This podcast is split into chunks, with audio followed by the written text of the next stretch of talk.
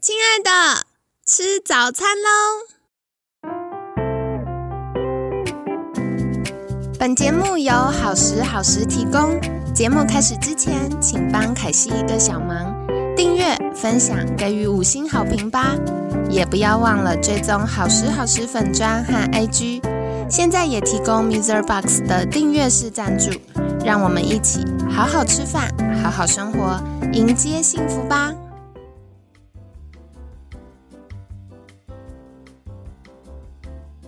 嗨，欢迎来到凯西陪你吃早餐，我是你的健康管理师凯西。今天星期二呢，我们要来继续聊聊关于肠道健康的话题哟。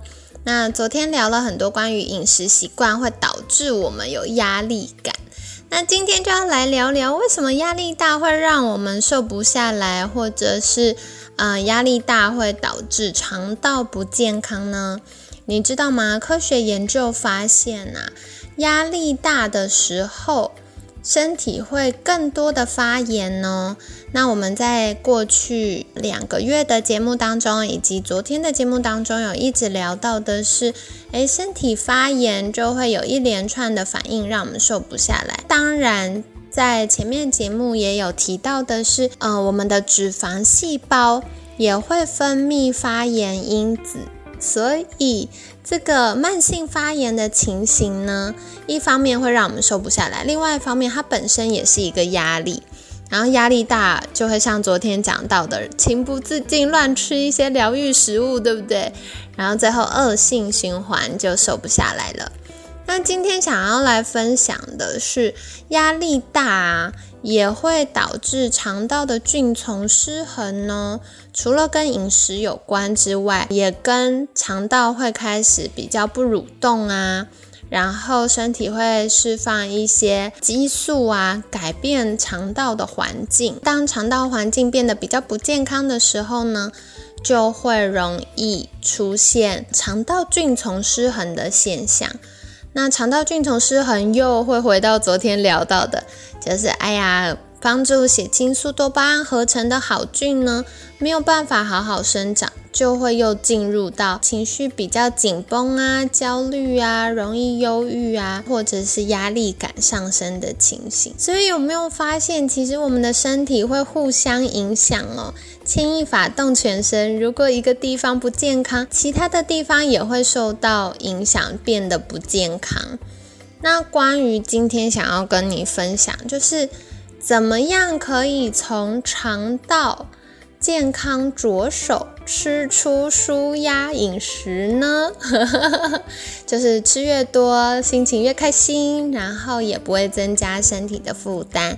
今天就会来聊聊这个部分哦。主要是我们其实有一再强调压力跟肠道健康的关系，在昨天聊到比较多是错误的舒压法，就会吃一些疗愈食物啊，就越吃身体负担越重。然后比如说吃高油高糖或者是高钠的食物，就会让我们比较容易增加脂肪，然后肥胖，造成压力感等等。这是错误的方法。那正确的舒压呢？其实也可以帮助肠道变健康哦。所以在饮食的方面，凯西要给你一个五多二少。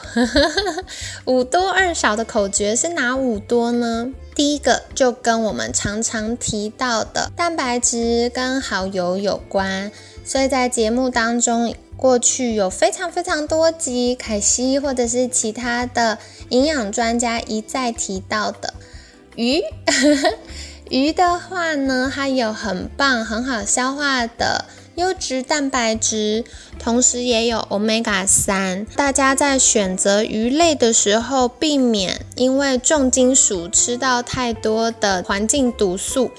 可以选择比较中小型的鱼类，那大家就会说，哎，我怎么知道小型鱼类是什么呢？这样好难记哦。没关系，可惜给你个原则哦，就是我们一般在菜市场可以买到一整条有头有尾的鱼，就是小型鱼类了。然后哈哈哈在节目上呢，可惜跟你分享我自己爱吃的啦。像小时候啊，我妈妈就会买一些恰章。哎，有听众朋友们知道恰章的国语是什么吗？如果知道的话，再跟凯西说。因为我每次去买鱼的时候，问老板，老板都不知道，就呃就都讲台语这样子。好啦，所以恰章就很好吃哦。然后再来像一些什么尼罗河红鱼呀，这些肉鱼类的，哇，就是干煎或者。是呃清蒸或者像鲈鱼，嗯，有一些海鲈鱼也很好吃，也不会有土味。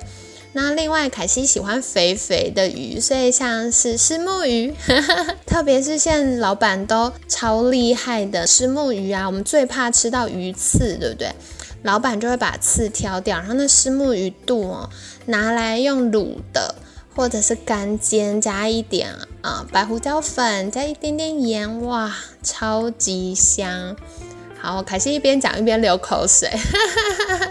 那跟你们分享喽，说不定今天晚上就下班的时候去市场买一下，回家就可以吃了。那除了鱼之外，吃素的朋友们呢？除了豆类，因为大家都知道哦，吃素的听众朋友要补充蛋白质，吃豆类。可是除了豆类呢，全谷杂粮，就是那些小米啊、红扁豆啊，然后或者是一些。腰豆啊，各种杂粮类，黑米呀，尽量是越圆形的，越少精致加工。像白米就是已经精致加工到不行了嘛。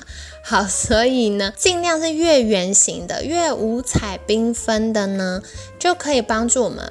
补充比较多这种植物性的蛋白质以及纤维质哦。那小小题外话一下，就是纤维质除了蔬菜水果之外，全谷杂粮类也是有非常多纤维质的。所以对于外食的听众朋友们呢，可以考虑多吃一些这个全谷杂粮类，比如说到自助餐的时候。就选糙米饭取代白米饭，那这样也可以多补充一些纤维质了。所以这个是蛋白质的部分。那刚提到纤维质嘛，我们顺带一提，蔬菜的纤维质也可以促进肠道健康哦。那另外蔬菜的纤维质啊，它有分水溶性跟非水溶性。那非水溶性它就很像渔网这样子，所以在肠道里面呢，它可以把一些我们吃进来的。毒素啊，身体的代谢废物网起来，就不会被大肠资源回收，然后又送回肝脏，那造成肝脏的负担。所以多吃纤维质是很重要的。七月底就是上周，我们的节目呢有邀请到雷小林博士分享哦。那小林老师就跟我们介绍到，那个蔬菜啊，除了深绿色蔬菜之外，也可以吃。彩虹的蔬菜，所以像红红、橘橘、黄黄的蔬菜啊，那有些蓝色的，像蓝莓等等水果啊，或茄子啊，蓝紫色的。或像黑色的，比如说菇类啊、藻类啊，或有些金针菇、杏鲍菇这些是白色的嘛，就可以交替着吃，就可以获得不同的营养素哦。除此之外呢，纤维质也是益生菌的食物。那益生菌吃完纤维质之后会产生短链脂肪酸，那短链脂肪酸会帮助修复上皮细胞，同时维护肠道的酸碱值，让坏菌因为酸碱。值偏酸的关系，比较没有办法大量滋生，达到抑菌的效果。所以想不到吧？吃一个青菜，原来对于我们整个身体有这么多的影响。那另外的话呢，除了蛋白质、纤维质，还要补充好油，因为我们细胞的细胞膜跟大脑的这些细胞都是很多的脂肪、脂质构成的。所以呢，如果我们的油摄取到很多地沟油啊、馊水油哦，听起来好可怕。没有啦，就是我觉得大家比较常遇到在外面反复油炸或反复烹煮的这个油脂，或者是过多的饱和脂肪，比如说吃太肥的牛肉、太肥的猪肉。那这样子呢，就会增加身体的负担哦。那好的油呢？除了可以帮助神经传导顺畅之外，然后也可以变成我们的胆固醇。那胆固醇就是合成荷尔蒙的原料，所以对于压力大的人来说，适度的补充一些好油也会支援肾上腺哦。可惜在去年也是秋天左右的节目有分享过一整个礼拜关于肾上腺疲劳的议题，大家就可以再回去重听。像凯西也有分享过，我是属于压力大就会变胖，压力解除就会自动瘦五公斤的人，所以呢，我就不会特别在压力大的时候减肥，因为我压力大的时候还要减肥，就会给身体更大的压力。那在这个阶段呢，如果我先补充身体需要的热量，补充身体需要的好油。我的情绪稳定度，我的生理期都会比较顺畅。那等到压力解除之后，就会自动瘦回来了。所以跟大家分享，如果在工作压力大的时候，哇，发现有点变胖，请先从饮食的项目调整，而不要过度减少热量哦。那说完了蛋白质、纤维质跟油之外呢，要给大家最最最关键的一个部分了，就是多喝水。因为啊，我们肠道整个消化系统，或者是像眼睛、鼻腔、私密处，都有非常多的黏膜。那黏膜呢，就是保护我们肌肤，就是这个，比如说像消化道的消化壁呀、胃壁、肠壁等等的，是保护我们的。这个黏膜里面呢，有百分之九十五都是水分。所以，如果没有补充充足的水分呢，它的黏膜就不会吸水变厚。那没有足够的厚度，就没有办法达到好好的保护。那当有坏菌入侵，或者是吃到不对的东西，就会容易引起我们的这个胃壁或肠壁的发炎，那又会增加身体的负担，而且。更严重的事情是，当我们的小肠绒毛啊受损的时候，就没有办法好好的吸收营养，或者像皮细胞受损就没有办法好好的抵御外物，所以一些坏东西可能就会掉进来喽。充足的水分是非常重要。另外，水像我们在念国中的时候都有上过溶剂溶液的课，对不对？这是什么化学课吗？哈哈哈，凯西有点忘记了。如果呃还有印象的听众朋友们，在跟凯西分享那个到底是几年级在上的课啊？好哦。总而言之呢，我们都知道水是非常非常重要的溶剂，它可以把一些化学物质溶在里面，或一些代谢废物溶在里面。然后变成尿尿排掉，所以水喝的不够，然后我们身体大分子的蛋白质或者是蛋白质的废物，或者是一些呃水溶性的废物、毒素等等太多的话，也会变成是肾脏的负担。所以多喝水不只跟肠道有关，也跟身体很多部分有关。另外，在我们三月份的节目呢，也有邀请到三分钟科学聊保养的。两位主持人分享了肌肤健康的话题哦，所以那时候 Mike 跟妹子呢就有分享到，如果我们水喝的不够，其实肌肤会比较容易出现老化的现象。那如果我们每天水喝的水够呢，一方面角质可以好好代谢。然后它的细胞呢也会因为冲水的关系排列的比较整齐，那这样子就可以比较好的反射光线，那这样肌肤看起来就会比较柔顺、比较美丽哦。所以跟大家分享，那最后一个呢，水分也跟大脑有关，如果缺水的时候，大脑就会开始。释放一些讯号，让我们赶快去补充水分。如果我们对这个讯号置之不理，那会发生什么事呢？就会开始容易紧绷、焦虑，或者出现大脑发炎的现象。所以多喝水是很重要的。那当然也要喝好水啦。所以什么是好水呢？第一个是避开塑化剂，第二个是避开一些环境污染源，然后氯气、重金属。所以，除了大家尽可能自己带水壶、带保温瓶之外，减少购买手摇饮料或者是超商的这种瓶装饮料，避免塑化剂之外呢，那最好在饮用水的，不管是饮水机或者是家里的水龙头，可以装这个滤水器，那就可以过滤一些环境污染源喽。那接下来还要跟你分享的就是要补充。新香料可以在做料理的时候多吃一些新香料，为什么呢？因为新香料就是这些彩色啊，或者是香气呀，或者是辛辣的味道啊，就是植物本身的免疫系统。所以，我们把这些植化素呢吃进身体里面，它就可以帮助我们身体抗氧化。然后帮助身体的很多合成分解作用可以运作的更顺畅。那像凯西自己在家的话，我就会喜欢在早上打绿拿铁，或者是我会把豆浆跟大豆蛋白跟一些看我当天有什么水果或蔬菜，我就会打在一起。那我就会加一些姜黄，有的时候加一些肉桂，避免一大早喝了太多生冷的蔬菜，变得胃太寒这样子。好，所以跟大家分享。那如果到了午餐呢，我就会尽量选，比如说像洋葱啊、韭菜呀，那或者是像。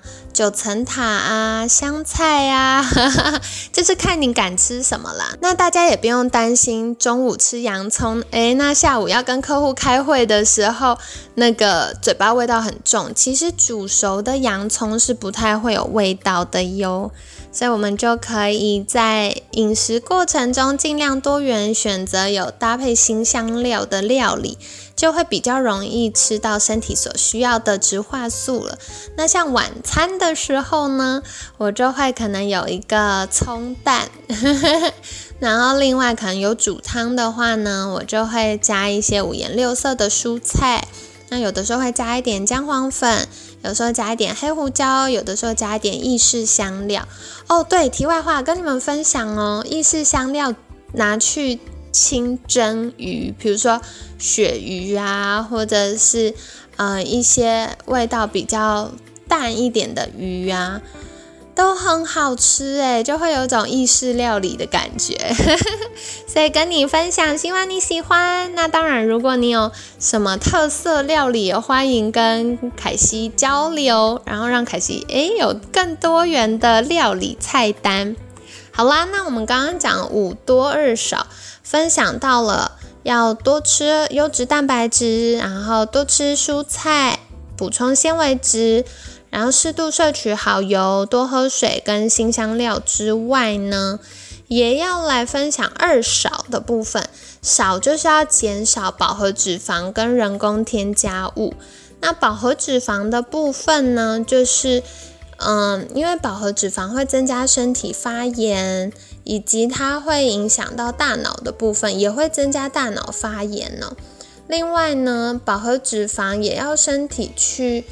呃，消化代谢它会比其他的不饱和脂肪酸更难代谢一点点，所以好处是它会让我们吃的比较饱，延长饱足感。但坏处就是，万一今天肠道没有太健康，比如说纤维质不够、益生菌不够、水喝不够，然后消化酵素不够，那这样子呢，补充太多就吃了太多肥肥的牛肉啊、猪肉之后呢？就会容易消化不良。那消化不良呢？如果这些食物没有被完全分解，在肠道里面就会喂给坏菌哦。所以最好减少饱和脂肪酸的摄取。那当然也不是说完全牛肉、猪肉就不能吃，减少分量或者是跟其他的蛋白质做搭配。减少比例或频率，这样就可以了。最后一个呢，就是减少人工添加物。嗯，我觉得大家常常会有点分不清楚，就是到底哪些是好的，哪些是坏的。比如说有一些添加物是必要的啊，像是有些优酪乳里面可能会搭配一些菊苣纤维，或有一些饮料里面它会搭配一些难消化性麦芽糊精，那这些都是纤维质的部分。可是有一些就不太好了，所以凯西这边给大家一些参考哦。第一个呢，就是减少调味适口性相关的东西，比如说添加糖、精致的糖，那或者是代糖、香料、色素，这些就是增加口味、增加视觉的。那能避免尽量避免。那第二个呢，就是呃，这个产品本身它需要的，比如说。像是防腐剂，然后安定剂、粘着剂，就是哎，要怎么说？可惜忍不住叹气。有的时候是因为它必须要有这些东西才能做出这个，或者是让它不要太快坏掉。可是说回来，会担心它坏掉，代表它就是一个可能加工过程中营养流失了。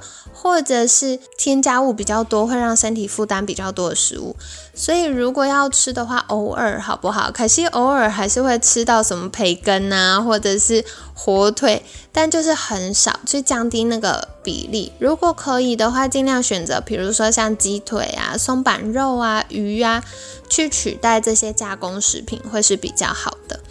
那另外啊，这个我觉得这几年大家越来越重重视乳糖不耐症或酪蛋白过敏的问题，所以大家转而喝燕麦奶。但亲爱的，你有想过为什么我们要喝燕麦奶不喝豆浆？其中一个原因是因为豆浆比较水，对不对？所以它加咖啡就没有那么好喝。那燕麦奶加咖啡就比较浓醇。可是其实燕麦奶也是植物。打出来的东西呀，所以为什么它会有这么浓厚感，很像牛奶呢？其中一个原因是它里面有加一些胶，就是让它喝起来比较有厚实感。那如果你是比较注重身体健康的话，还是就尽量避免啊，因为这个不是身体需要的东西，也不是我们一定要有它才能喝燕麦奶嘛。所以，嗯，坊间也有一些是。需要冷藏的，不是室温保存的燕麦奶，那它就比较不会有这些添加。所以大家在选购的时候，也可以稍微看一下瓶子或盒子后面的营养标示或者是成分标示，去避开一些我们不要的东西。好，所以像是。嗯，香精啊，这种人工香料啦，香料啊，添加糖啊，色素啊，调味剂、粘着剂、增稠剂、防腐剂，好，这些东西可以避免就尽量避免哦，因为这从另外一个角度也代表说我们不是在吃天然原形的食物了。好，所以如果真的真的要吃到怎么办呢？那就是降低。食用的频率，所以刚刚分享到饮食的部分五多二少，接下来呢要跟你分享，嗯，两个舒压方法，因为我们讲到压力大会影响肠道健康嘛，昨天已经聊了非常的多了，那今天呢就要来跟你分享饮食上的舒压五多二少，以及生活上的舒压。那第一个呢就是随时随地可以做的舒压法。就是正念呼吸。可惜在过去的节目，应该是去年，也是大概十月、十一月左右节目的时候，有非常详细的聊过正念呼吸的方式了。所以听众朋友们可以再回去听。简单来说呢，就是我们把注意力放在吸气上，就会让交感神经变比较活跃，所以会比较有精神，比较警醒，适合在早上的时候。做练习，那如果是我们把注意力放在吐气上，就会让副交感神经比较活跃，会比较放松，比较开心，所以适合在用餐前或晚上要睡觉前做练习。那正念呼吸呢，有非常非常多的方法。凯西自己喜欢的方法就是搭配觉察，就一边你在呼吸的时候，一边把注意力放在你的呼吸上。然后可以吸气四秒，然后停一秒，吐气四秒，再停一秒。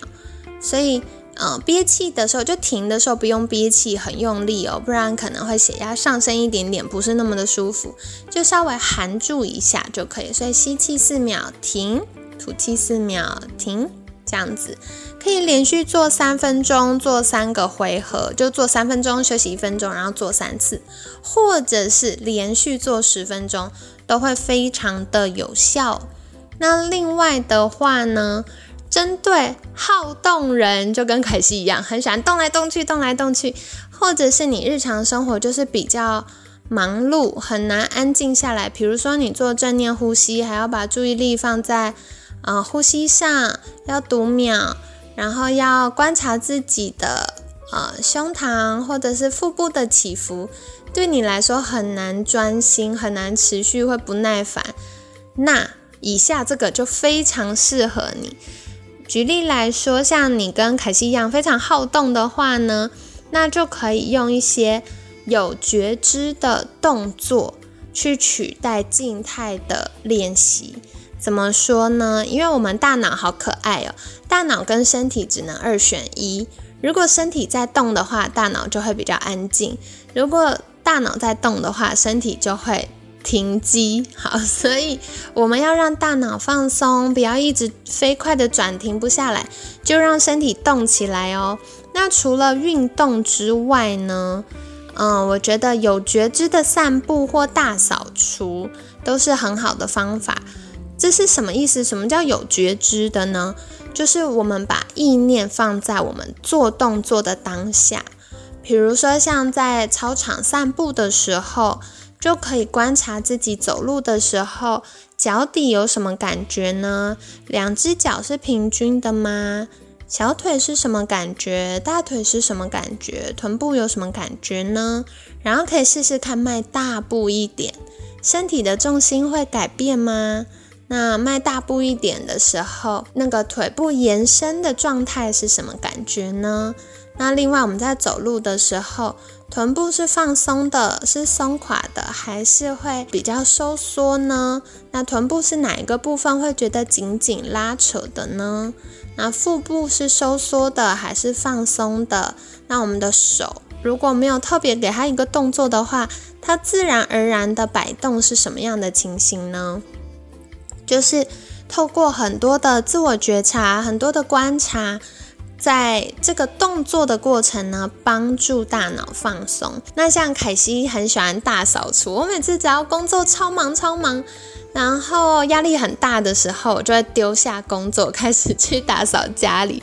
所以以前凯西的妈妈都会开玩笑说：“哎，那个凯西家很干净的时候，大概就是凯西很忙的时候。”那我自己很喜欢，我觉得这比较少人在做了，但我很喜欢的一个。方式就是拿小抹布擦地，就很像日本小和尚在擦地板那样，会拿抹布，然后折起来，顺向的一个瓷砖一个瓷砖，就家里的这样子，一个瓷砖一个瓷砖擦地板。然后擦完之后，地板真的倍儿亮，就是你躺在地上都觉得没关系的程度。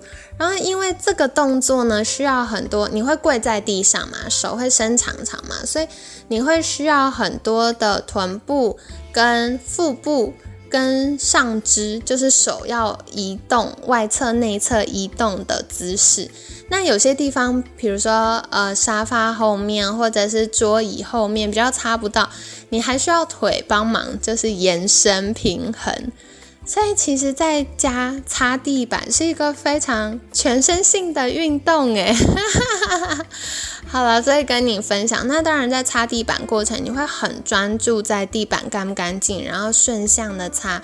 它会有一个动作上的脉络，所以呢就可以帮助大脑放松哦。我常常打扫完之后去冲个澡，然后就可以进入很冷静、专注的工作状态，跟你分享。那当然也欢迎跟凯西介绍，哎，你有没有什么样的舒压方式对你来说很有效呢？也可以在私讯好时好时的粉砖，或者透过我们节目的 email 跟凯西做交流喽。